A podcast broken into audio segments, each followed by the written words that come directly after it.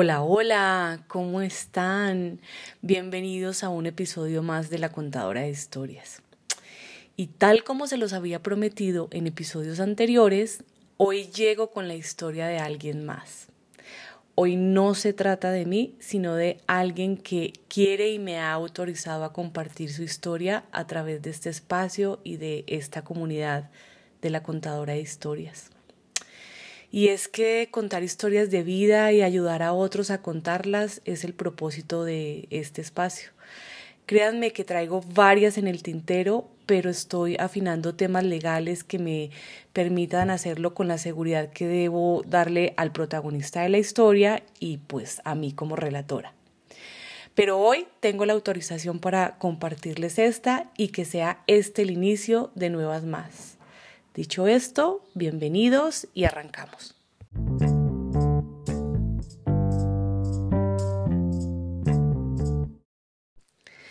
La historia de hoy es sobre el padre de mi hijo. A través de este podcast he ido compartiendo momentos sobre esta historia. Pero lo más relevante es que ya no somos pareja, eh, pero hemos logrado una relación muy cercana de familia. Es algo extraño, lo reconozco. Es algo difícil de entender en, este sistema de creencias en el que él y yo crecimos. Pero nuestra historia ha logrado trascender ese sistema y hoy gozamos de una relación que nos sorprende a ambos y que estamos aprendiendo a vivir. Definitivamente no es una relación de pareja, pero como siempre lo he dicho, eh, es una relación de familia en donde nuestro hijo ha sido el motor y la motivación para llegar a este nivel de amor y de conciencia. Y en este contexto, pues hoy quiero honrar un momento de esos que llaman priceless. Hoy este episodio va dedicado a él y va dedicado al padre de mi hijo, a quien llamaré David, en honor a su pasión por las Harley Davidson.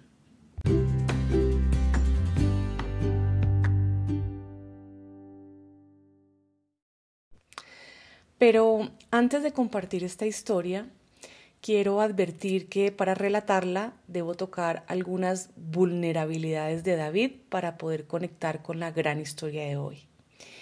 Y es que en este camino de la contadora de historias, si algo he aprendido es que el poder de conexión y magia que nos da la narración de las historias surge precisamente de abrir el corazón y reconocer nuestra vulnerabilidad. Sí, lo sé. Sé que es difícil desnudarnos, sé que es difícil desnudar nuestra alma y sé que es difícil reconocer que no somos perfectos. Es difícil reconocernos como humanos desde la imperfección, pero es que es ahí donde inicia la magia y el camino hacia la sanación. Es ahí donde inicia la delicia de llegar a emociones que nos imprimen sonrisas inevitables en nuestro rostro y sonrisas inevitables en nuestro corazón. Dicho esto, espero que el padre de mi hijo, que David, no se moleste por mostrar algunas de esas vulnerabilidades. Finalmente el propósito de esto es enaltecer la gran historia que hoy nos regala.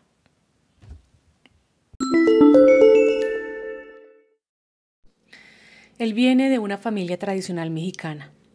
Me queda claro que la descripción de cada persona siempre dependerá de los ojos de quien la mire. Pero en mi caso hablaré desde el camino que he compartido con él. En el episodio sobre de cómo soy amiga de mi ex, relaté momentos importantes de esta relación y de cómo hemos llegado a formar una familia sin ser pareja. Pero hoy quiero adentrarme más en el ser, en él y en compartir una gran historia de amor de David con su historia y de él con su hijo. David es el segundo de seis hijos. Su padre es y fue un gran ingeniero químico eh, con PhD, que by the way fue el creador de Bel Rosita. Sí, sí, sí, así como lo oyen. Con mucho orgullo puedo decir que el abuelo de mi hijo es quien creó esa famosa fórmula para el cuidado de la ropa.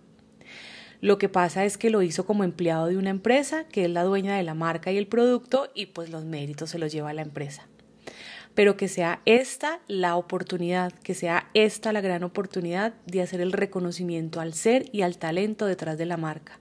Su nombre es Jesús Bernardo Maldonado y que sea esta la oportunidad de reconocerle ese mérito a la persona y no a la empresa.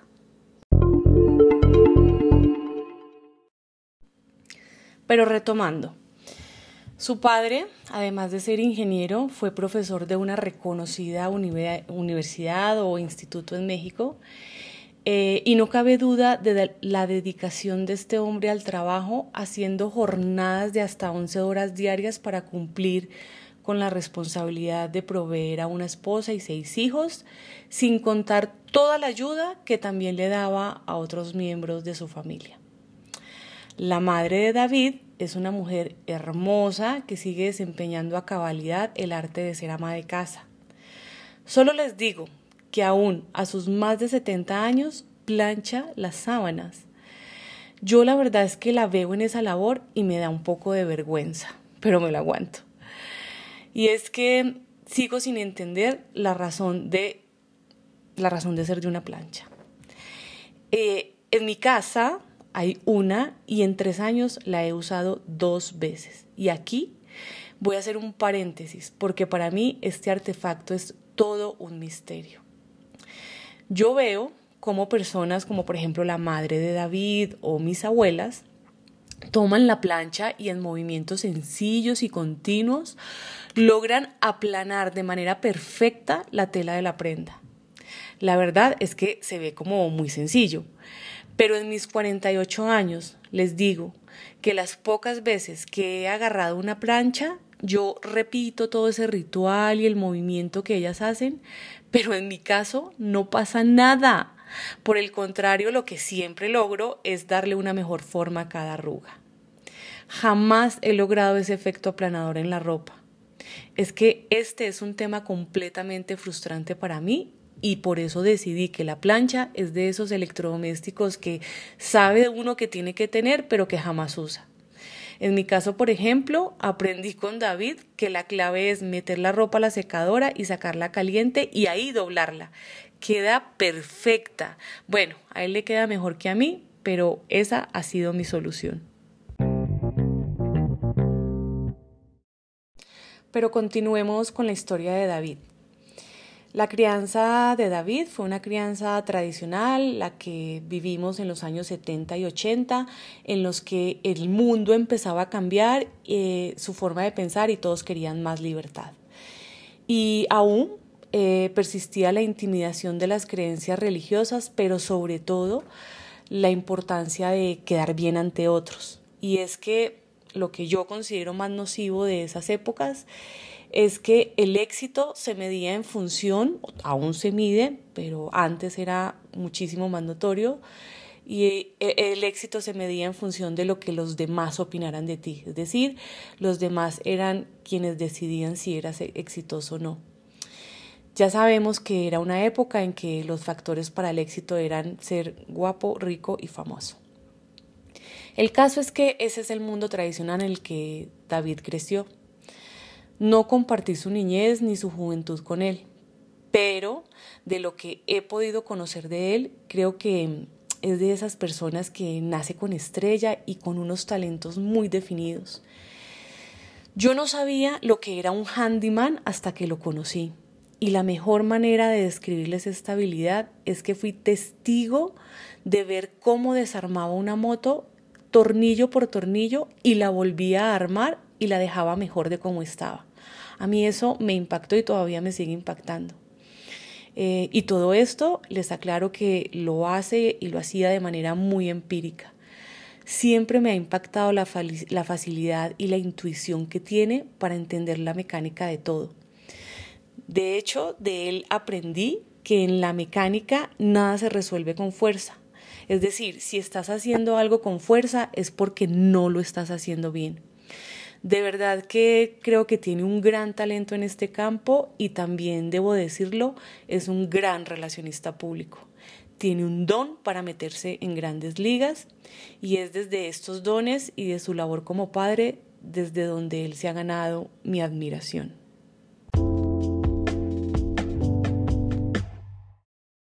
David fue la típica oveja negra de la familia Y aclaro que no por mal o adicciones, no, no.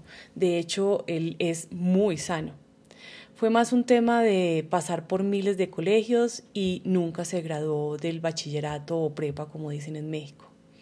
Solo hizo hasta lo que en México se conoce como secundaria. Así creció acompañado de lo que al parecer em, es una gran seguridad en sí mismo. Al menos eso es lo que él irradia. Él siempre se imagina grandes ideas y negocios, pero su problema es que jamás se concentra en los riesgos. En mi caso, por ejemplo, es todo lo contrario y seguramente ahí tenemos un área de oportunidad para lograr complementar mejor esos extremos y ver si así construimos un mejor patrimonio familiar. El caso es que lo que, o por lo que he podido indagar, él tenía esa intuición de que para ser exitoso o lograr el nivel económico eh, y de vida que él soñaba, pues no necesitaba estudiar y su irreverencia y su optimismo lo llevaron por lo que podríamos decir su propio camino. Para él, la clave estaba en aprender inglés y estar lo más cerca posible del mundo americano, es decir, de Estados Unidos. Intuitivamente creo que esos eran los factores que él consideraba relevantes y que los puso por encima de cualquier mérito académico. Siempre me ha parecido muy interesante este hecho, sobre todo porque viene de un padre que, como les comenté, tenía una gran formación académica y que mostró con hechos cómo esa formación le permitió ser un padre responsable este, desde el punto de vista económico. La verdad es que ya diciéndolo en voz alta, creo que será muy interesante indagar por qué no siguió ese ejemplo, ese ejemplo académico de ese padre que tanto admiraba. O tal vez había algo en la vida de su padre que no le llamaba la atención o que quería evitar. Creo que es un buen caso de estudio para todos los que creemos que nuestros hijos siguen nuestro ejemplo. Les debo esa respuesta.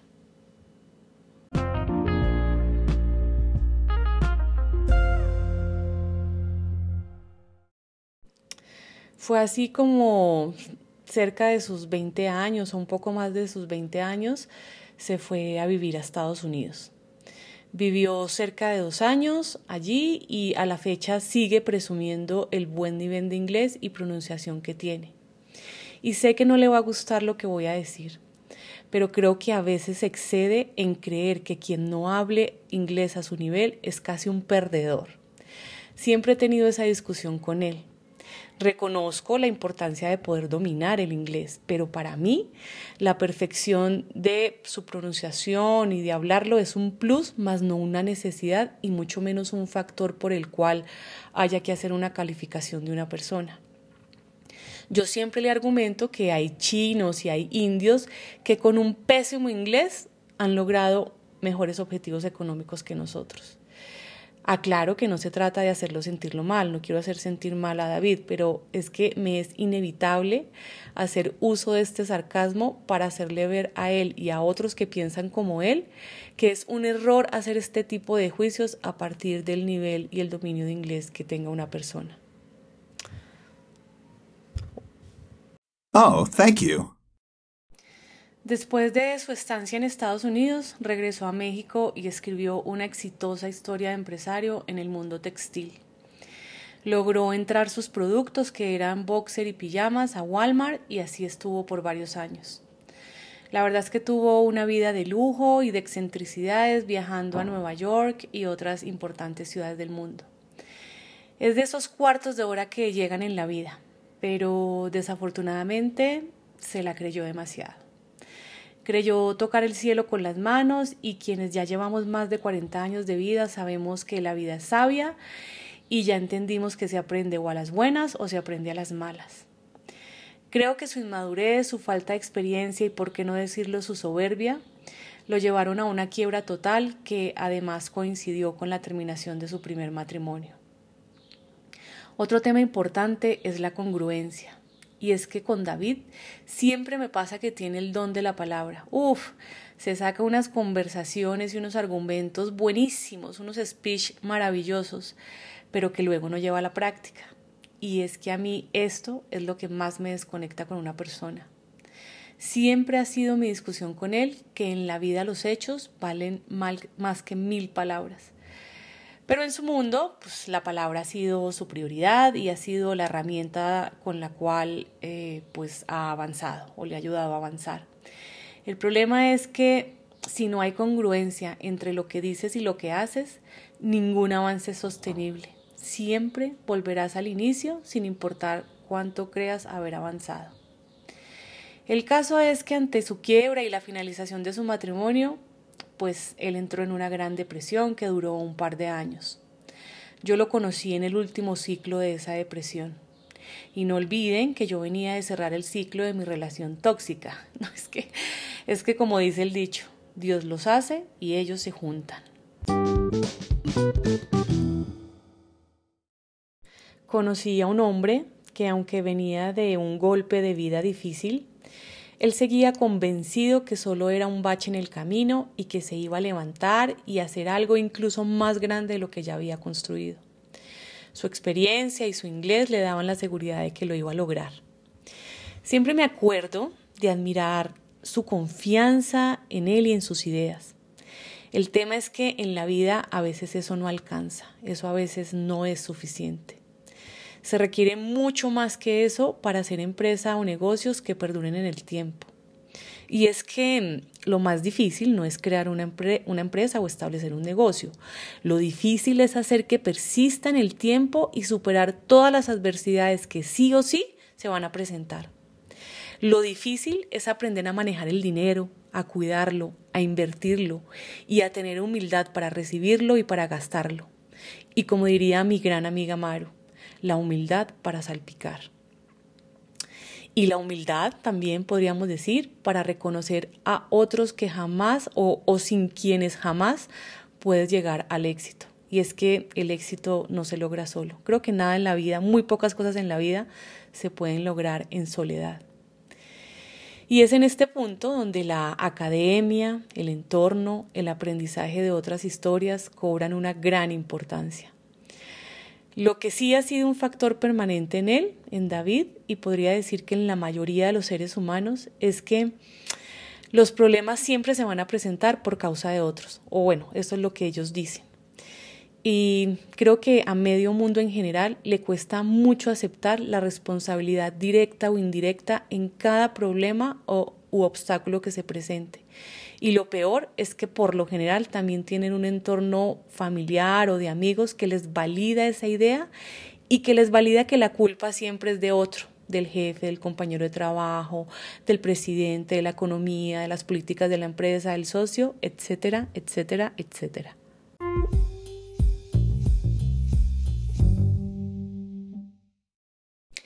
Y así pasaron los años y pues los intentos no resultaron. Finalmente, y aún sin tener un título de bachillerato, eh, pues sus habilidades y sus buenas conexiones lo llevaron a conseguir posiciones laborales. Incluso son posiciones que le llaman ingeniero o posiciones que requerirían esa carrera de ingeniero. Eh, y pues bueno, aún sigue en ese mundo Godín, aclarando que no lo hace feliz. Él definitivamente es un alma libre, con muchas ambiciones pero es acá donde empieza la gran historia. Y es que en medio de sí, su soberbia y de su falta de humildad, em, que hasta la fecha lo había acompañado, em, ha demostrado que empezó a entender que las cosas se construyen y se ganan y no se llegan solo porque se las merece. Creo que ha empezado a reconocer en silencio los errores que ha cometido y creo que ha empezado a respetar los procesos que otros llevan y las historias de esfuerzo de otros y de sacrificios para alcanzar éxitos más sostenibles. Creo que ha entendido por fin que un hijo no se educa con la palabra, sino con el ejemplo. Y señoras y señores, y es que hoy, a sus 54 años, nos sorprendió con la noticia de que había pasado el examen de validación de su bachillerato o preparatoria. Uy, no me empiezo a emocionar. Se los digo, solo les digo esto. En 11 años solo lo he visto llorar dos veces. El día que nació su hijo y la primera vez que se nos enfermó. Y hoy, aunque no lo tengo enfrente o no lo tuve enfrente en el momento en que le llegó esa certificación de la validación, Sé que lloró porque estas fueron sus palabras. Abro comillas. Quiero llorar de emoción. es algo que tuve pendiente por años. Hace rato llamé a mis papás para darles la noticia y apenas pude hablar. Se me hizo un nudo en la garganta. Ay, señoras y señores, es que es inevitable emocionarme. Esto viniendo de un hombre que le enseñaron que los hombres no lloran. Creo que es uno de esos momentos que marcan historia.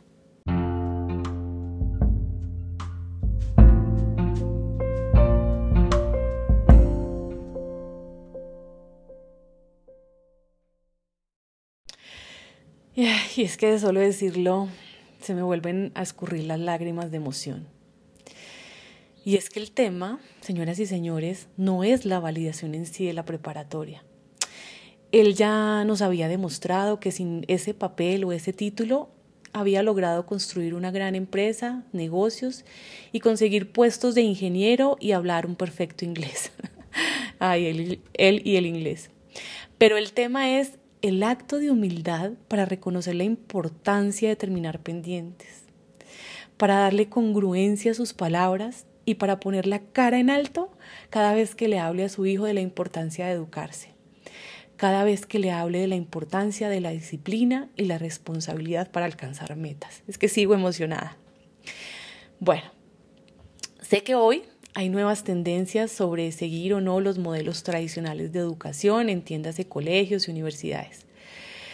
Pero él y yo estamos convencidos de que aunque el sistema se ha quedado atrás y tiene muchas áreas de oportunidad y de mejora, sí hemos reconocido la importancia de ir al colegio y a la universidad más como parte de un proceso.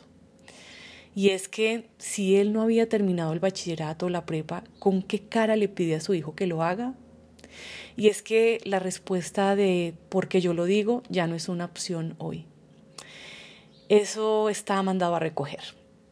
Hoy sabemos que es la congruencia y el ejemplo, que son estos dos el mejor legado que podemos dejar a nuestros hijos y a través del cual podemos y debemos educarlos.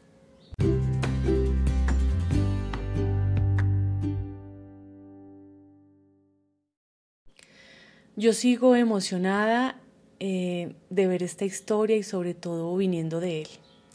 Hoy en el acto de amor más grande hacia él y hacia su hijo, se regala y le regala esta historia para poner su cara en alto, mirar a su hijo a los ojos y enseñarle en congruencia la importancia de educarse y de cumplir procesos, metas y pendientes como parte importante del logro de objetivos de vida. Y aunque lo que les voy a compartir es algo íntimo, lo hago por el regalo que él me da con estas palabras. Él me comparte sus notas de validación con la frase, gracias por inspirarlo. Uf. y solo puedo decirle gracias. Gracias por regalarme este momento. Y es que cuando alguien te comparte que ha sido una fuente de inspiración para esa persona, es un, es un momento mágico y trascendental. Y es que al final de esto se tratan las relaciones de los humanos, de conectarnos para ayudarnos unos a otros a trascender a través de la inspiración. No seré famosa, pero que ya haya inspirado a alguien diferente, a mi hijo y a mí, me hace sentir... Hmm, no sé cuál sea la palabra correcta, pero solo se me vienen dos a la cabeza, feliz y realizada.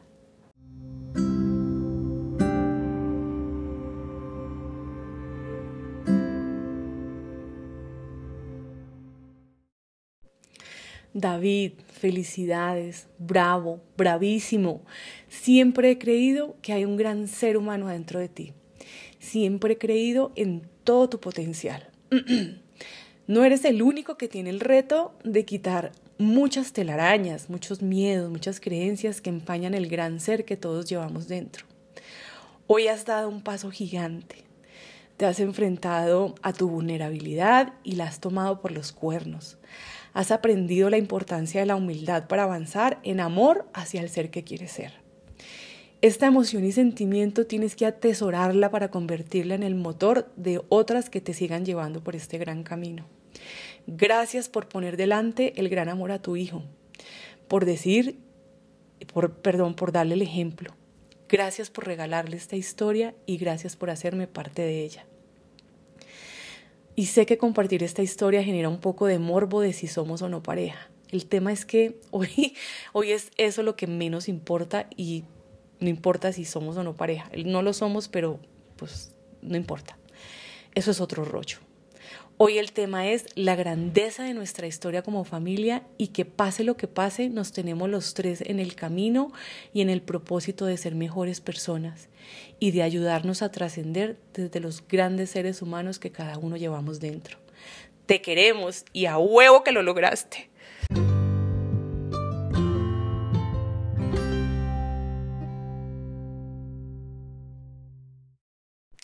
Y así llegamos al final de una pequeña pero gran historia. Gracias por seguirme y gracias por oírme. Gracias por ser parte de la comunidad de la contadora de historias. Recuerden seguirme en Spotify, en Facebook, en Instagram, donde me pueden encontrar como la contadora de historias. Recuerden también dejarme sus comentarios y opiniones en cualquiera de estas redes, preferiblemente en Instagram. Me hace muy feliz saber de ustedes y conocer de todo lo que los conectó con cada relato. Ayúdenme a crecer esta gran comunidad compartiendo los episodios que les nazca con todas las personas que quieran y con todas las personas que crean que pueden conectar con una o varias historias. Recuerden que ese es el propósito, conectarnos a través de nuestras historias de vida. Recuerden contactarme si quieren compartir algo de su historia de vida. Recuerden que este espacio y mi voz son de ustedes. Se les quiere.